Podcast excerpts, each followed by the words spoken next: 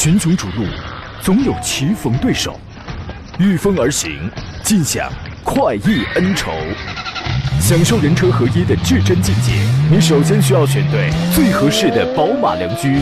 精彩汽车生活从这里开始。买车意见领袖，权威专家团队聚会团购买车，专业评测试驾，主持人杨洋为你客观权威解析。这里是购车联盟。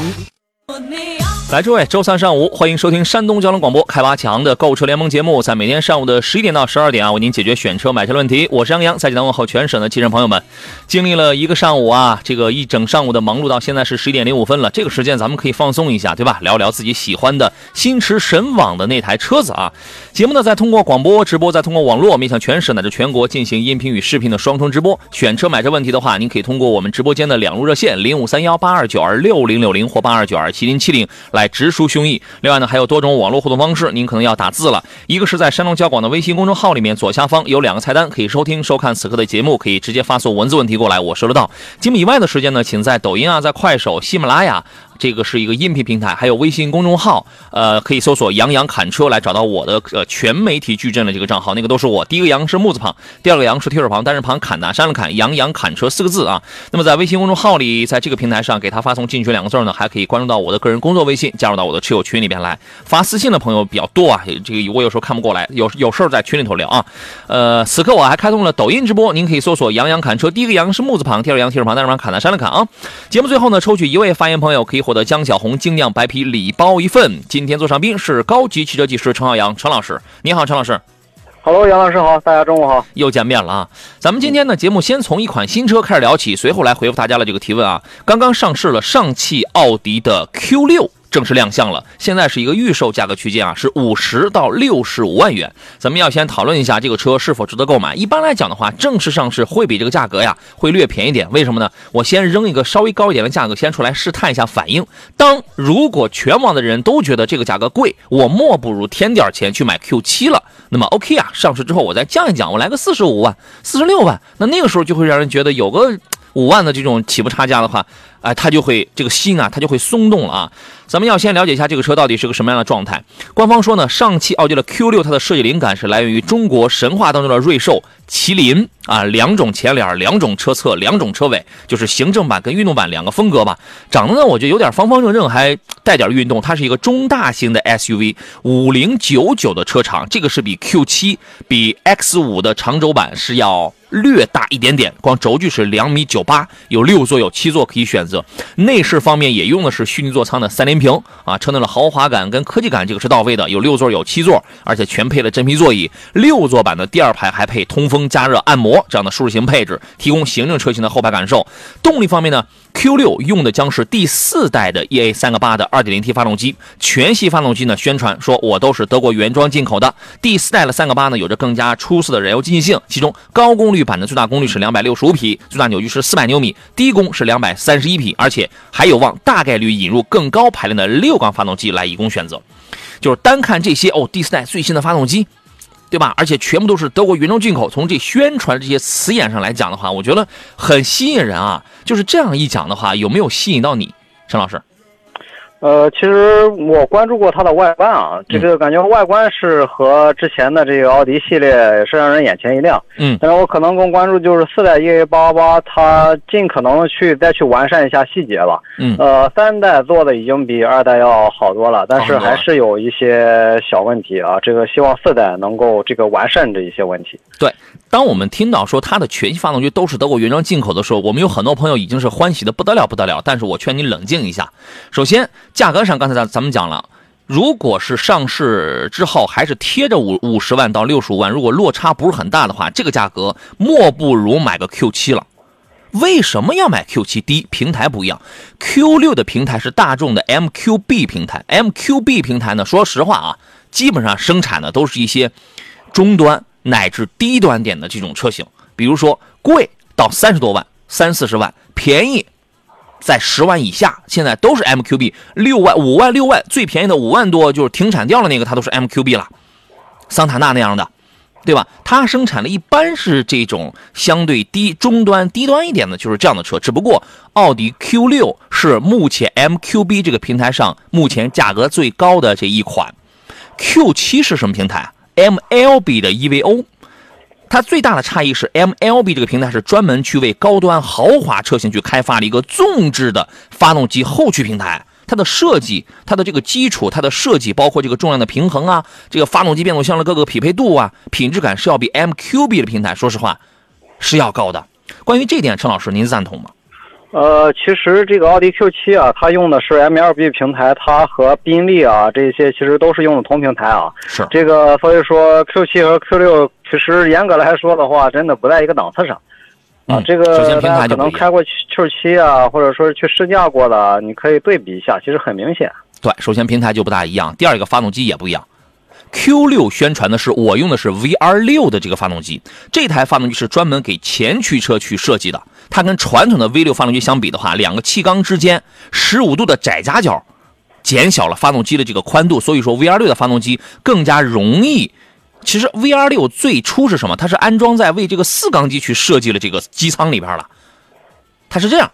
然后呢，Q7 用的是什么？是标准的 V6 发动机，它会比 VR6 的发动机重心要更低，而且呃，在峰值扭矩输出的时候，那个转速来的会更低一些。你比如说 Q7 的峰值扭矩，你看账面数据就好了，我们都一样，都是五百牛米，对吧？但是 Q7 是一千三百七十转左右，它就可以持续了去去这个爆发了，一直持续持续到四千五百转。而这个 Q6 的这个 VR6 呢，你必须得到踩到两千七百五十转到三千五百转的时候，最大最大的这个峰值才能到来。所以说，你光看那个数值啊，五百牛米这个是差不多的。但是那种这种感受，因为你它的转速来的会更早一些，这个是不一样。所以说，直观的一个感受就是，哎，直线加速的速度体验感，这个是不一样。你比如说 Q6 得七秒多破百，Q7 呢只需要不到六秒。对吧？这是一点啊，还有一个是什么？是变速箱不一样。Q6 用什么变速箱啊？七档的湿式双离合。大家知道这个变速箱啊，普遍被用在一些普通的大众啊，包括一些奥迪 Q5 什么这样的车辆，对吧？Q7 用什么呀？它用纵置财富的 8AT 啊。这个这个成本啊，包括它的这个耐用性啊，能够承受七百五十牛米的这些，想必就不用再说了。它的成本，首先讲成本来讲，它就要更高一些。好吧，所以我还有最后一点就是四驱方面，你看那个屁股车屁股一定贴的都是 Quattro，但不一样，Q6 是中央一把多片离合器式的，其实说白了，这个还是一套适时四驱。但 Q7 是什么？Q7 中央是一个机械扭矩限滑差速器，从能力上来讲也不一样。所以说，我觉得还是要透过现象看到本质，还是要看到本质啊。如果说这个车出来之后，它也不可能卖的太便宜，因为它如果太便宜的话，那 Q 五怎么卖？对吧？如果说它出来之后，我卖个四十五万，或者是怎么样的啊？你买个便宜点了，我们图一个新鲜，这个就是这个就是可以了。不然的话，我们为什么不去买个 Q7 呢？我是这样去考虑的。不知道大家您对于这个事儿是怎么看？也欢迎各位跟我们来讲一讲啊。刚才我们所提到的这个发动机啊、变速箱啊、四驱，对于这些是确实存在的。陈老师，您的一个专业意见是什么？呃，其实奥迪的这个奥迪大众的 V26 发动机啊。这个发动机其实玩玩可以啊，但是如果说你真的作为平常家用的话，嗯，这款发动机到后期的维护成本是特别特别的大。嗯，啊，这个如果是你看一看这个大众的二三二，包括二三六啊这些车，是吧？你如果说想啊，我想买这么一台车玩的话，倒是可以，但是家用的话，后期的成本啊，这个还是不要考虑了。对，它这个大家我不知道刚才我说那个十五度那个窄夹角，大家有没有听明白？就是说呢，原本这个 V R 六发动机是给一个四缸的机舱准备的。但是现在呢，我要塞进去这个发动机的话，那么我势必我要提高一下这个重心，那个感觉就跟直列六缸发动机是差不多的。那么重心拉高了之后，那么这个车在开起来的时候，它的感受其实也是不一样的。啊，这个我觉得这个车大家是需要冷静一下去体会一下，好吧？一横一横说大切诺基啊，来，各位遇到了选车买车的问题，咱们聊起来啊。呃，他说大切诺基都是这个现在优惠多少？优惠二十个 W 了，怎么看？可否入手？你玩车是可以的啊，你玩可以，但是现在这个车呢？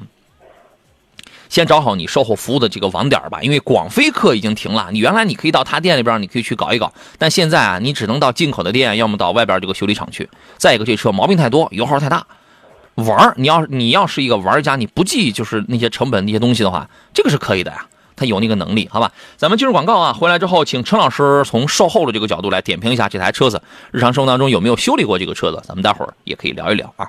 哦来，咱们继续回到购车联盟的直播当中来。陈老师，这个切诺基现在优惠二十个 W 了，玩儿行吗？呃，这个车玩的话可以，越野能力还是有的，嗯但是这个车确实是费悬挂，而且这个嗯保养啊、维修啊，尤其是维修的价格啊，确实是 挺贵。嗯。啊，这个还是要慎重。如果说你真的是特别喜欢玩这个越野啊这些，啊，你不计这个成本的话，油耗更不用说了，哈哈，这个车油耗是特别特别的大。现在玩越野你都不用买切诺基，你买个二十多万的什么坦克三百这种，它就可以玩呀。对，有把后脚差速锁了，它就能玩，是吧？坦克五百那车太大，油耗太高，你弄一个切诺基油耗，这个跟它是不相上下的。关键车车也贵啊，虽然说你那个车应该是从大几十万然后降下来的，对吧？还是那话，你玩行，你不计成本的玩行，但车确实毛病特别的多。通常会体现在哪些方面呢？刘先生，呃，一般来说的话，这个你像你刚才讲什么叫废悬架？对悬挂呀，还有这个轮胎啊，这一些，包括其实这个车底盘异响啊，开时间长了以后还是挺多的。嗯啊，再一个就是一些你像漏油、漏水啊这些问题还是会有的。嗯，OK，所以说，所以说这个车这个还是那句话，要是想玩的话是可以，但是这个嗯，作为家用啊，或者说我我喜欢这个车啊，喜欢它大的话，这个还是要慎重啊，因为。这个主打 SUV，这个城市 SUV 的车也是很多，这个车在城市路况来说的话，不是什么太合适。对，真想玩的话，新车优惠二十万了，您直接去买二手车去，对吧？跑一趟西北、西藏，这回来之后把这车这就卖掉，亏不了啊。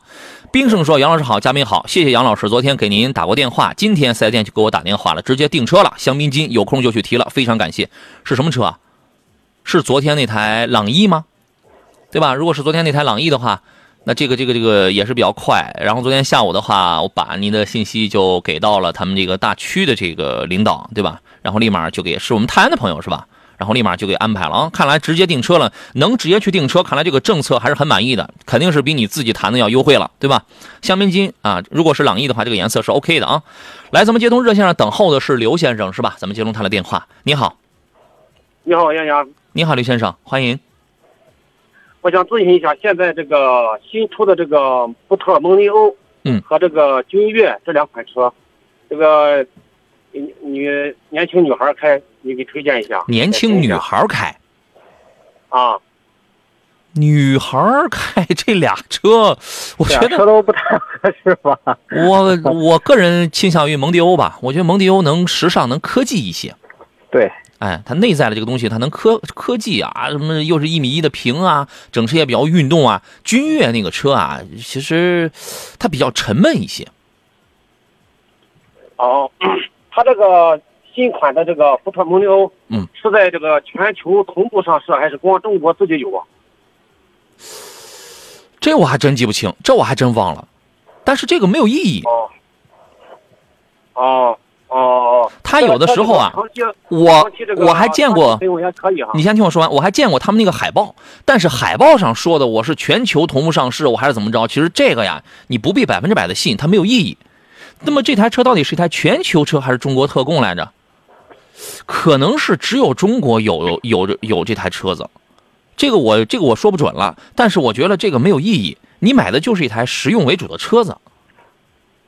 啊，这个车故障率和什么这个成熟性怎么样？目前新款蒙迪欧啊，我最担心的是它的变速箱，因为它那个八 AT 的这个变速器，这个是我最担心的。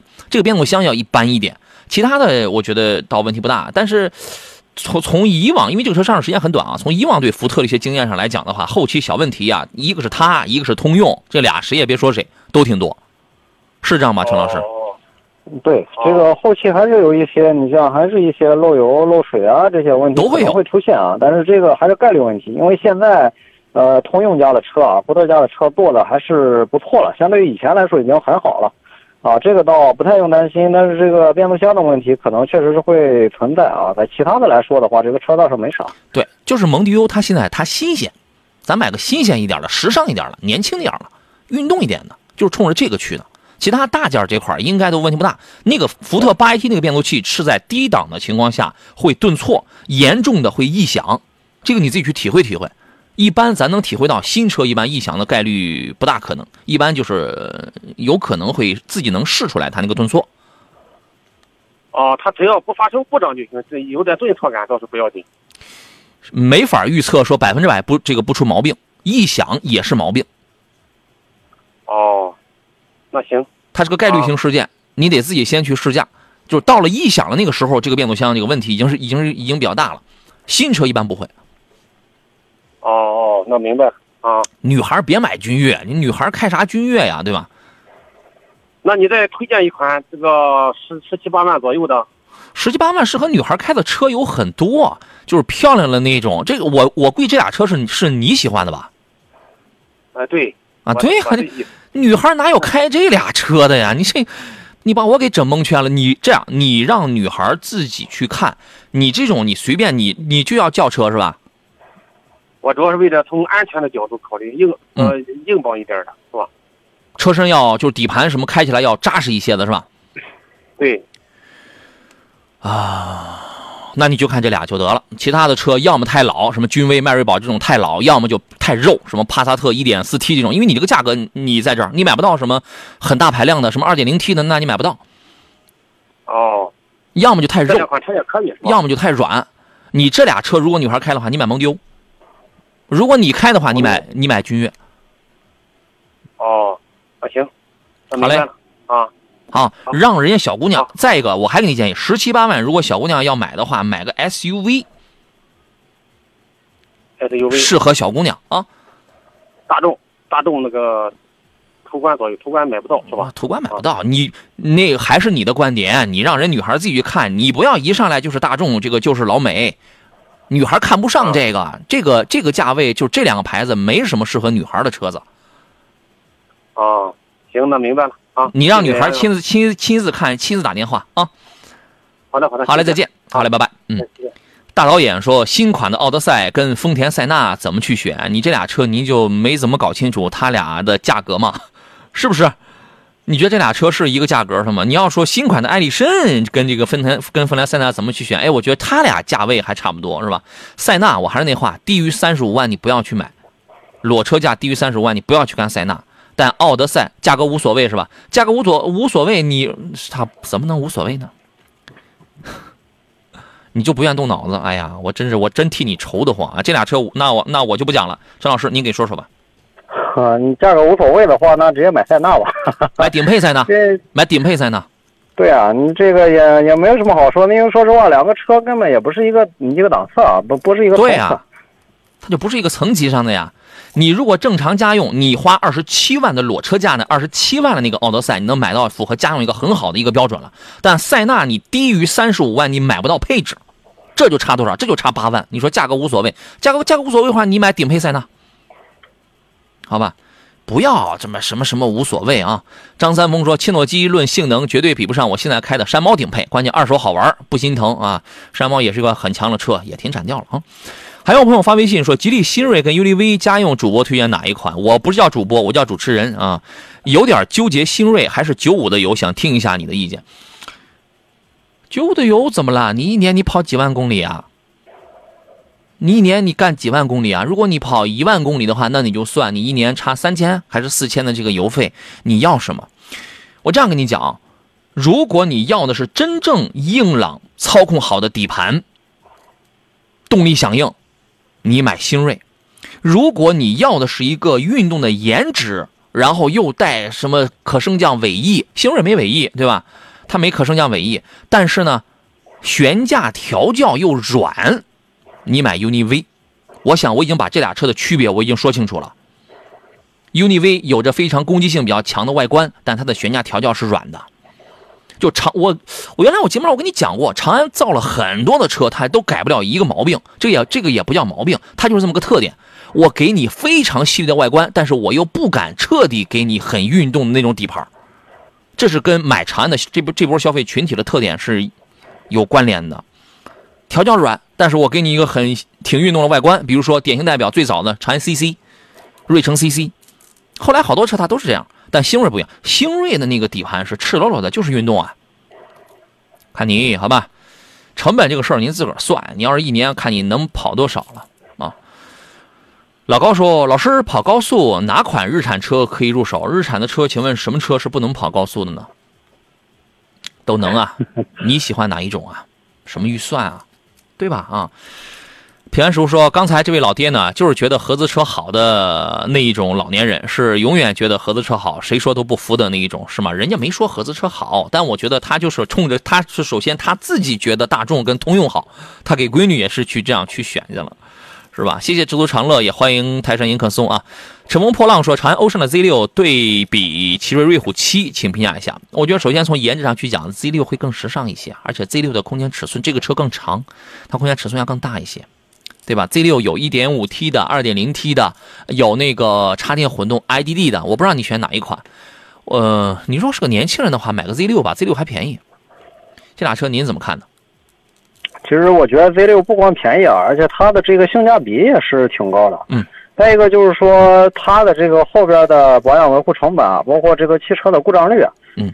呃，都是要比这个奇瑞其实是要低很多的啊。这个实话说，奇瑞在后期、前期还行啊，前期看不出什么太大的差别来。哦。但是你要说在后期的这个使用过程当中，这个奇瑞其实小问题、小毛病还是不少的啊，不太省心。是吗？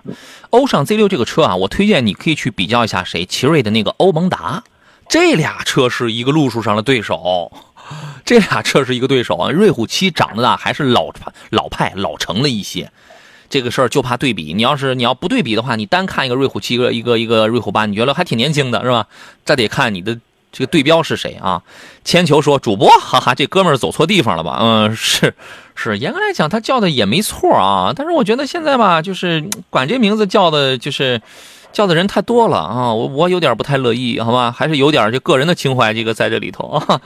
上善若水，来，各位选车买车的问题，咱们聊起来啊！这里为您正在直播的是山东交通广播的购车联盟节目，我是主持人杨洋啊。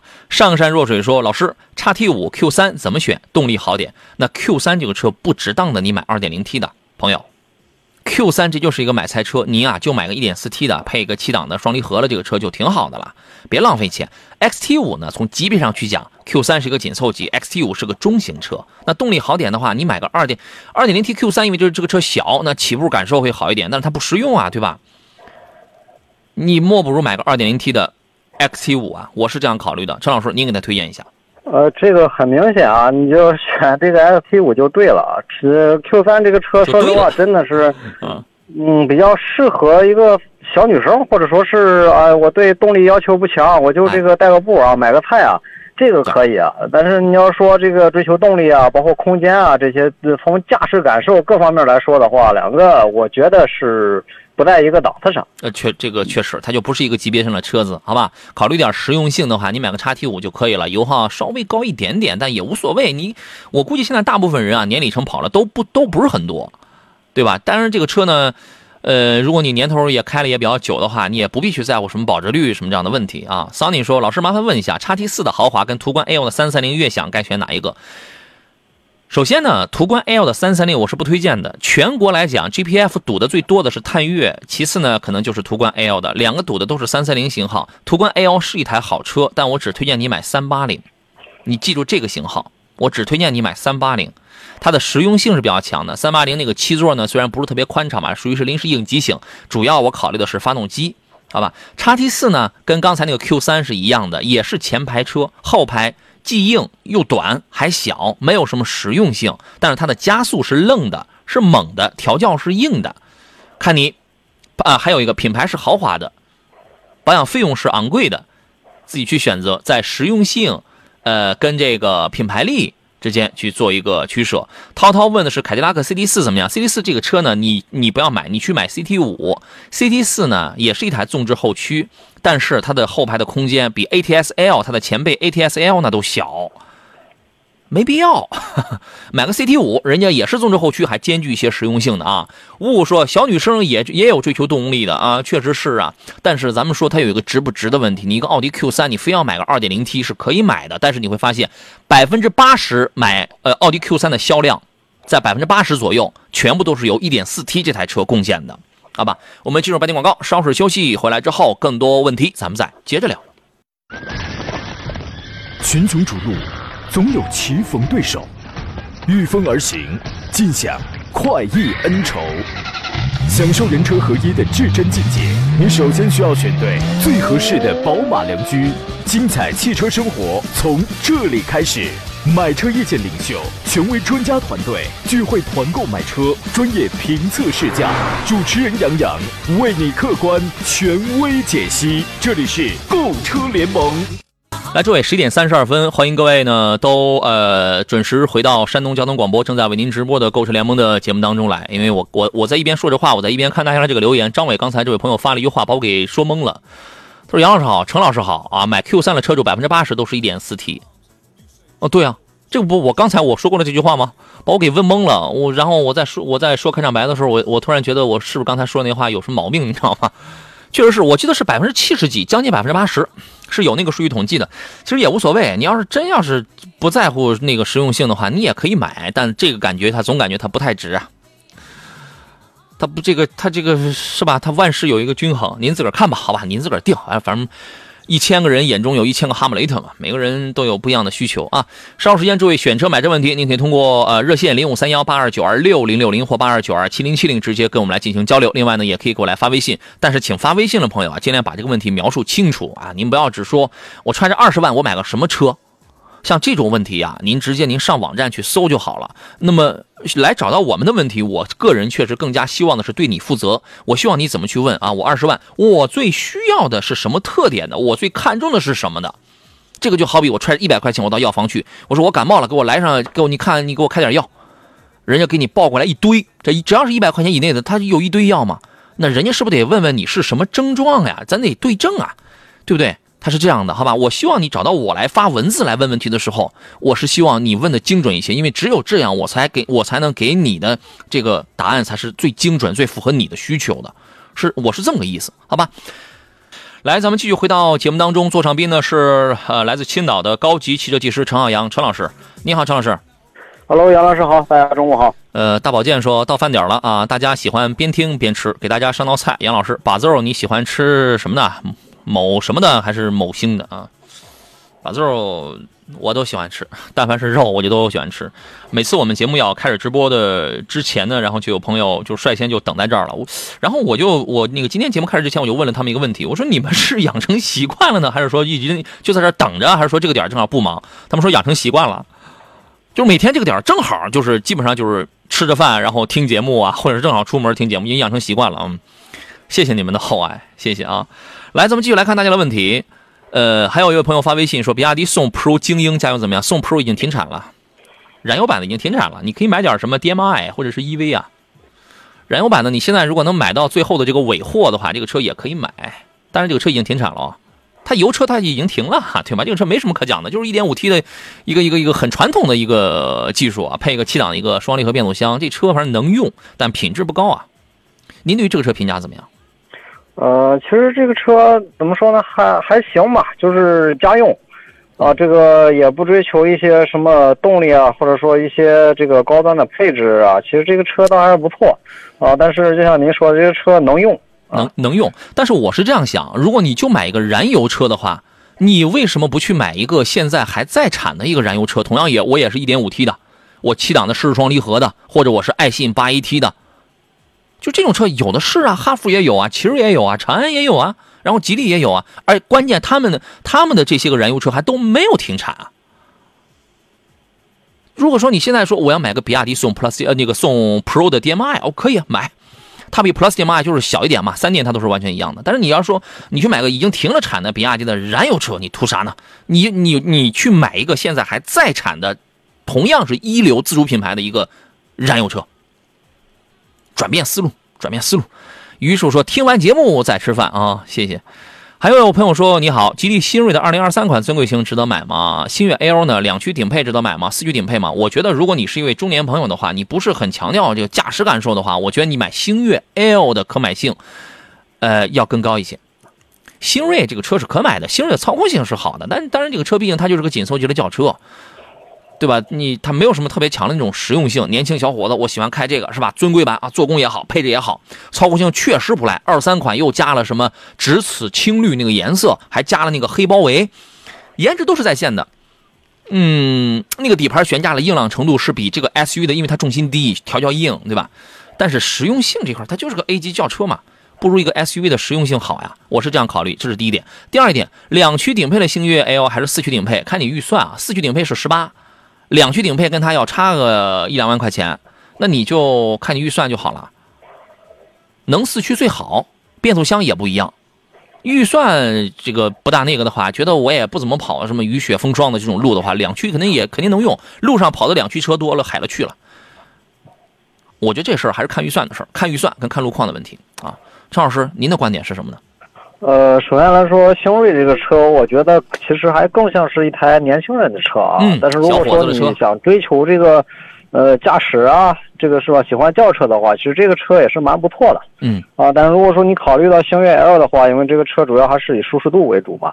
呃，但是嗯对，但是这个车，我的个人推荐还是，要是手里边预算够的话，能买那个四驱顶配还是买那个，因为它这个我去试驾过啊，嗯星越 L 这个两驱的那个和四驱的这个驾驶，不一样嗯，从对从我个人的感受来说的话，确实是真的很不一样。对，四驱的首先驾驶模式会更丰富，再一个你开起来之后，它就是会多一重信心。从从实际效果来讲，这个车也玩不了越野，它都是城市 SUV，它越不了野。但是你在特殊天气里，它就是多一重保障。啊，是这样。但是什么咱都别过度啊，不是说下雪你想怎么跑，你想跑多快你都怎么都能跑，白搭。去年那场大大雪的时候，我在路上我就开的非常稳健，我就我前面一辆揽一一辆路虎揽胜，我就亲眼见着它来了个一百八十度，然后这个大转弯大掉头就在我前头，是吧？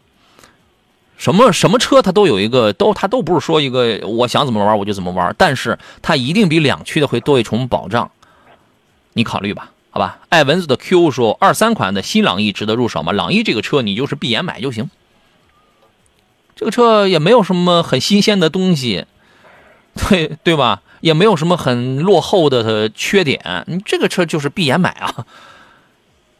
这样说可以吧？没有什么很明显的优点，也没有什么很大的缺点。对啊，其实还是主打家用的一款车吧，因为这个这么多年以来一直就是这么个风格，啊，也没有什么特别大的改动，也没有什么特别特别高的一些配置啊，但是家用啊各方面都是足够的。对，这个车不会大改了，一点五 T 一一点五升一点四 T 的排量就定型了。速腾先用一点五 T，就是这个车后期给你用个一点五 T，我觉得这种几率有，但是都比较小一些，有可能会有，逐渐淘汰掉一点四 T 的，对吧？但是现在咱要买的话，咱这种车啊，买个一点五升的就可以了，当然一点四 T 也可以买，看路况，看路况买。好吧，彪行天下说昂科威 S 的 1.5T 怎么样？这个车还不错，做工挺好，价格比较亲民，但是最好是买 2.0T 的，因为 2.0T 的跟那个 9AT 的匹配度会更好一些啊。当你要降档超车啊，要要要，你需要来个速度，来个摆脱，来个穿插的时候，1.5T 的跟这个变速箱确实就费劲一些。最好是买 2.0T 的，这个车是可以的，但是后期也是不保值，小毛病会多，六万公里以后开始出问题，一定是这样的啊。还有人问昂科威 Plus 跟 GS 八怎么去选？怎么去选要看你要什么呀？你要空间尺寸的一定是 GS 八呀，GS 八的七座那是绝对宽敞，它都五米多了，它能不宽敞吗？对吧？你想要什么呀？你好好琢磨琢磨，是不是既想要牌子，还想要点别的？而且 GS 八人家还有一混动。你那昂科 Plus 那个四十八伏，说实在的，那都不算一混动。你先想，你先，我不是问你家用上下班任何人，这个地球上有十二十亿人、六十亿人，他们每一个人都是家用，都是上下班的。我问的是你的关注点。再想想，以茶会友说，哈弗大狗跟探界者该怎么去选啊？这俩车啊，其实除了价格差距不大之外，也不算是一个级别上的车子啊。您会怎么来推荐呢？呃，其实个人觉得啊，这个还是哈弗大狗，这个相对来说的话，能这个怎么说，能嗯更好一点吧，也算是。但是它的级别就是小是吧？它的级别低，对，级别能低一点，然后空间小一点。这个说白了还是用的这个哈弗 H 六的底盘嘛。哎，呃，这个车但是开起来啊是没有什么其他的一些问题的，目前来说。嗯，这个就探界者来说的话，因为是雪佛兰嘛，嗯，是吧？这个品牌在这儿了，所以说这个个人的感觉是不太靠谱。就是因为修的比较多是吧？对这个，而且怎么说，这个小毛病也是后期也是不断啊，不太省心。是我这样讲吧，你如果揣着十五万去买车的话，你买大狗，因为大狗首先动力这块大家都差不太多，对吧？动力、底盘什么的，我跟你讲，国产车造发动机、造变速箱、造造底盘这块是是没有问题的。整个的配置跟做工，你看比那个十五万的探界者要好很多的。看也确实要看你的这个预算，你要你最好跟我们说一下，你准备要揣着多少钱去买车，或者你具体看哪一个配置，对吧？冷却塔说二十一万以内落地的商务用多一点，能给推荐一下吗？这有很多呀，呃，斯达的那个那个那个谁，那个 Super 昊锐，或者是什么呃，这个这个这个入门的那种帕萨特，对吧？这种也可以啊。还有亚洲龙，这种这种也可以说不知道买什么车啊？你不知道买什么车呢？你就是我我通常喜欢跟大家探讨，就是你得学会去思考，车啊永远有很多。在每个就是你你你我最想要什么？你不要就是跟我们网那位网友说，我就是家用，我就我就上下班。请问谁是不一样的用途吗？你比如说，我想要大空间，我想要动力操控得好的，还是说我想要省油为主的？就是以什么为主？你一定你要去思考，你得去学会怎么去想问题。我愁就愁在这儿，兄弟们，我愁就愁在这儿。对吧？你要你要常听我的节目啊，你一定你要学会我该怎么去想一些这个问题。对，家教肯定是家教。啊，得嘞，我刚才那话我是白说的。嗯，哈东站说，请问途观叉怎么样？颗粒物捕捉器有解决方案了吗？没有啊。途观叉呢，这个车是挺帅的，但是我还是那话，你买大众，你尤其是 SUV，避开三三零，我只给你这条建议，其他的没问题，其他的型号。什么这些都没问题，好吧？冷却塔这位朋友啊，你要考虑一下，你是想以省油为主，还是以空间为主，还是以操控为主？再一个，结合一下你多大年龄，你是年轻朋友，咱就别买太老气的车子；你是公职单位的，咱就别买太个性的车子。你你现在直接给我打电话好吗？因为我发现你真的你是不会思考，我愁就愁在这儿啊！我的妈呀！呃，空心木头人说，君威二点零可以吗？这个车是可以，但是有点浪费钱了吧？陈老师，你觉得现在就我去买个别克君威，我还要买个二点零 T 的，是不是有点浪费钱啊？对啊，这个这个价位来说的话，是可以买别的了啊，可以买君越了。对呀，君威这个车，嗯，买一点五 T 的。对，但是可能是因为确实身边，不过身边有不少朋友喜欢这个君威这个造型的。啊，对啊，这个我也挺喜欢，就是喜欢这个造型啊，它就挺漂亮嘛，是吧？对，这个买个一点五 T 的就可以了，没必要买二点零 T 的。如果你要买，足够。对，你要买二点零 T 的话，你就可以什么？你看看旁边的，就是那些二点零 T 的速派，二点零 T 的新蒙迪欧，二点零 T 的新天籁。你就会越来越怀疑我为什么要买个二二点零 T 的老君威啊？我为什么？别克的车品控怎么样？一般，一般情况。你它毕竟，咱们说实话啊，毕竟啊，就是十几万的别克车，对不对？啊，空心木头人说二点零十十七多啊，君越得二十多吧？那你我，所以我刚才我上来就说，你莫不如添点钱啊？还有一个呀，你十七多，我刚才我说了十七十八，我刚才我说了那些二二点零 T，你全能买啊。好了，就说到这儿吧。有有人我我有时候说了太明白啊，我觉得其实也挺那个的。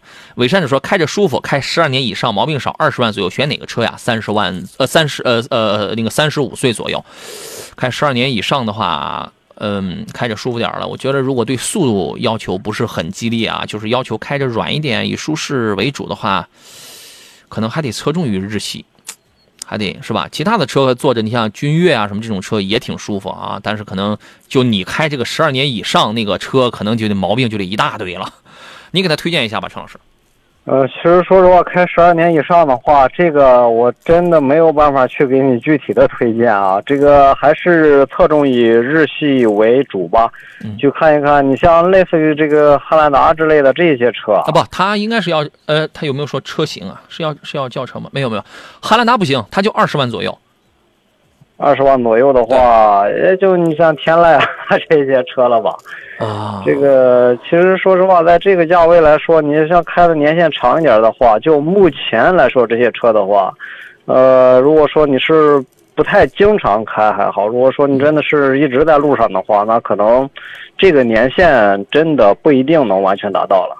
呃，侧重一下日系，因为理论上来讲，它的耐用性会高一些。你比如说，你二十万左右啊，呃，您三十五岁的年纪啊，如果您是比如说在一个比较很稳健的这种地方上班，也不太突出自己的这种很运动的个性的话，你买个亚洲龙，买燃油版的亚洲龙，这个是可以的啊。凯美瑞跟它是同一平台的，你也可以买凯美瑞，凯美瑞比亚洲龙要更运动嘛，对吧？另外呢，还可以考虑一下，如果是 SUV 的话，你可以考虑个什么这个 CRV 啊，或者荣放。新天籁这个也呃不是那个对，有人有人推荐了新天籁，新天籁二点零 T 是可以的，但是这个车呢，它很激进，它的调教它是很运动，它是很激进的，是卖给年轻人的，因为还是那话，三十五岁也也是很年轻，这岁数比我小，对吧？也是很年轻的这个岁数，而如果你追求很运动的那种风格的话，这个车是可以的，是可以的。如果你公职单位上班的话，我觉得还是亚洲龙这种车风要那个一些，稍微稳一些，你考虑好吧？熊青之说：“杨老师能不能说一下星越 L 的这个雷神啊？这车你想了解雷神？它雷神是一个代号，还 X 这是一个代号，它是一个产品的一种。将来在雷神家里呢，首先这个代号目前只有油电混跟插电混。先出来的那个不插电的星越 L，那个是雷神的一个第一款产品，它是不插电的，它是一点五 T 的一个三缸机，但是它依然是三档的呃 dedicated hybrid transmission 的一个专用混动变速器。那个变速器是目前量产车里最好的。”啊，发动机热效率是四十三点三二，也是最高的，啊，但是发动机它是个三缸的，但是你对于这样的混动车来讲，它三缸四缸其实是无所谓的，好吧？然后呢，但是这个车注定，我个人觉得，我个人觉得啊，注定只是一个短期的过渡产品。你现在真要买雷神的话，你得买插电混，插电混的，对吧？呃，你比如说新越 L 的插电混，先期那个还没出啊，它是两种续航，一个是纯电一百公里左右的，一个是纯电两百公里左右的，两百公里我觉得得飙到接近三十万，那个那个。呃，一百公里的，我觉得你可以参照谁？参照长安的 UNI-K 的 IDD，二十万一里，I I 那个 IDD 是纯电续航跑的最长的，跑一百三。雷神那个跑一百一，所以呃，IDD 卖十七万多跟十九万多，所以我觉得雷神插电的一百公里那个短续航的也在这个也呃应该在这个价格左右，你可以参照。快上市了啊，嗯，但是参照目前帝豪 L 的这个雷神混动来讲，插电混的它就是四缸发动机了，一点五 T 的了。这是我说的第一个大观点，第二个观点呢，小观点就是接下来吉利家里的所有车都会有，几乎是所有的车啊，当然你也不可能太低端的那种，都会用雷神这个组合的这个动力组合的。这个就是，嗯，其实呢，吉利现在在走一个路线是什么？是超级混动，是超级混动，就是一个插电混。我会呃，去努力的去提高一下我的这个插电纯电的这种续航里程，好吧？这个这个就是。啊，以茶会友又细化了一下这个配置啊，说大狗的 1.5T 的边牧啊，边牧是原来卖十三万多那个指导价那个是吧？然后和探界的 1.5T 的御界该怎么去选？我还是倾向于大狗。陈老师你呢？呃，其实一样，我觉得还是大狗更靠谱一些吧。哎，空间、底盘、做工，我还是倾向于这个，好吧？继续来看其他朋友问题，呃，还有谁啊？蓝天问的是老师说一下，逍客跟现代的 i 三五，i x 三五吧，家用稳定。哎呀，x 三五啊，就是说你现在等于是你买了最后一代的诺基亚，你再买这个车意义在哪里呢？你要是十年前买的话，我觉得那个还真不错。但是现在十年过后了，新产品太多了，你为什么还买它呢？就觉得它是一个最便宜的合资品牌了。对吧？觉得觉得合资品牌让你心里放心、舒服、踏实，啊，同时它还是个最便宜的合资品牌。当然，这个车我觉得已经到了生命的最末期的这种车啊，我真的除非它特别优秀，不然我真的就是不太愿意去去去去推荐啊。您可以选一下吧。其实这个 X 三五的话，这个车其实说实话，除了便宜，可能没有什么。就是太能说得出口的优点了吧？如果说你要从这两个车选的话，那是吧？这个 X 三五很明显啊，这肯定不能选，是吧？哎，这个逍客啊，逍客现在卖的还是非常好的，但是这个车也是空间尺寸也会比较小一些。它呢，因为逍客没到它的产品生命周期末期呀，它没到呀。顶多说后边我会增加一个 e-power 动力的一个逍客，对吧？我觉得这俩车你要你要真要买的话，你买你买逍客，你得就是你得买那种现在啊卖的也很好，销量也很大，而且这个品牌现在也很棒，然后这个销量也很大。呃，当然说这话的前提，我们虽然没有没有去提，但是那些都是基础，可提可不提，就是经济性都很好，质量都都很稳定，好吧？赞赞赞，还在这刷屏说三三零途观悦享可以买吗？我我说了。买三八零，不要买三三零，就这一句话啊！睡不着，醒不了。说奇骏这个车怎么样？新奇骏是一台好车，是一台好车。前提是啊，你要么是懂技术，要么是愿意去研究、去求证一些东西。第三一点啊，就哪怕您不愿意干前两条的话，你愿意勤快点，您去对比试驾。请注意是对比试驾，因为我就对比试驾过了，陈老师也早就对比试驾过这个新款奇骏了。你作为你要是什么都不愿意去做，那么你只会从网上去扒拉啊，有有有些一你一看两个粉丝一百个粉丝的，就是那种连个头像都没有的人说这车抖的不行了是吧？啊，然后你就信了。这人啊，这是一种心理。有一百个人说这个车好，他不怎么他他不会觉得怎么样，但是有一个人说这个车不好，他立马他就他就警觉起来了，立马觉得这个说不好的人说了才是真话，这是个心理啊。这个这个车我是推荐的，陈老师，请如实的分析一下你对于这个车的评价。呃，其实之前因为也是试驾过、开过啊，这个车说实话真的没有大家想象中的那这个那么不堪啊。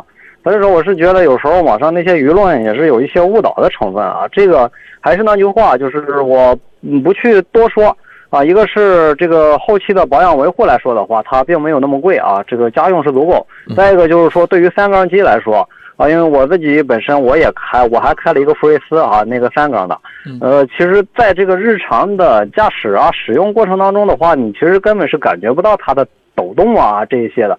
其实对于这些东西的话，你都可以去这个排除。然后最重要的就是你自己去试驾，然后自己去感受，这个是最直观的。它的抖动跟噪音比 1.5T 四缸的奇骏还小呢，呃，比 1.5T 四缸的 CRV 还小呢。对，大家你可以去试，声音小。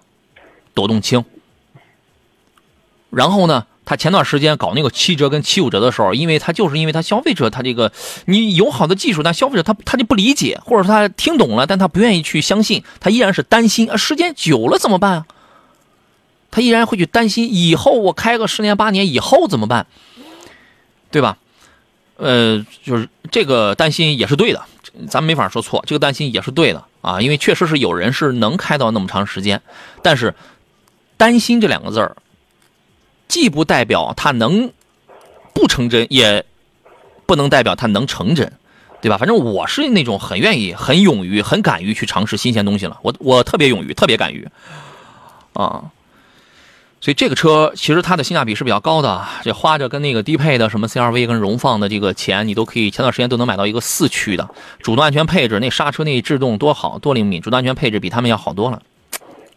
对吧？所以您，我建议你自个儿去体验，好吧？只有体验过之后，你才知道啊。说一下红旗的 H 九加吧，这辆车我前两天我见到了，在那个济南金阳光红旗这个卓越体验中心啊。H 九加呢，比普通版的这个 H 九呢，刚才我们前面有朋友问那个 H 九嘛，H 九现在优惠幅度比较大啊，这个车是可以买的，可能油耗要高一点。那么我而我想说的是 H 九加，它比普通版是加长了二十厘米，这个车呢，据说啊腰线。咱也不知道是镀金的还是怎么着的，那一那两边那从前舱盖贯穿呃到尾部的那个腰线，反正都是金黄色的，而且它有专属的手绘的腰线，还有这个旗杆，它就是让你觉得我就很至尊。你在马路上你一眼就能看出来它不一样，包括在 B 柱那块还有一个 logo，你一眼就能看出来哦，原来我这是一台九十万的 H 九。加哈，因为它属于是个加长定制专属车型，在这个车上有很多什么飞翼的刺绣的工艺，而且它那个呃呃后排座椅我坐了一下，它那个最大的极限那个倾角后背倾角调到最低，然后腿那个就是调到就是最躺平的那种状态，我距离前边反正十个八个的拳头是得有吧，最极限，因为那个前排座椅它也一键它就往前去了，啊，BOSS 的十四扬声喇叭呀等等啊，还有什么 Counterpoint 这个虚拟环绕音响等等，减震。呃，降噪就是这些技术，在这个加版本的车上造的，那真是特别的奢华。这个属于是一个独一无二的。你想，售价是八十六万起的，就是就是九十万了，肯定给你造的相当的这个奢华，是吧？普通版本的这个也是可以买的啊。今天留下很多呃没有聊完的一些问题啊，我们留到明天上午的节目当中吧。再次感谢陈老师来做客，咱们就下期节目再见。好嘞，谢谢杨老师，谢谢大家，拜拜拜拜。今天一份互动参与奖品要送给的是以茶会友，以茶会友啊，请来到杨洋侃车的这个抖音号当中，给我发一条私信，发来您的收件地址就可以了。感谢诸位的收听，我是杨洋，每天上午的十一点到十二点，山东交通广播购车联盟准时。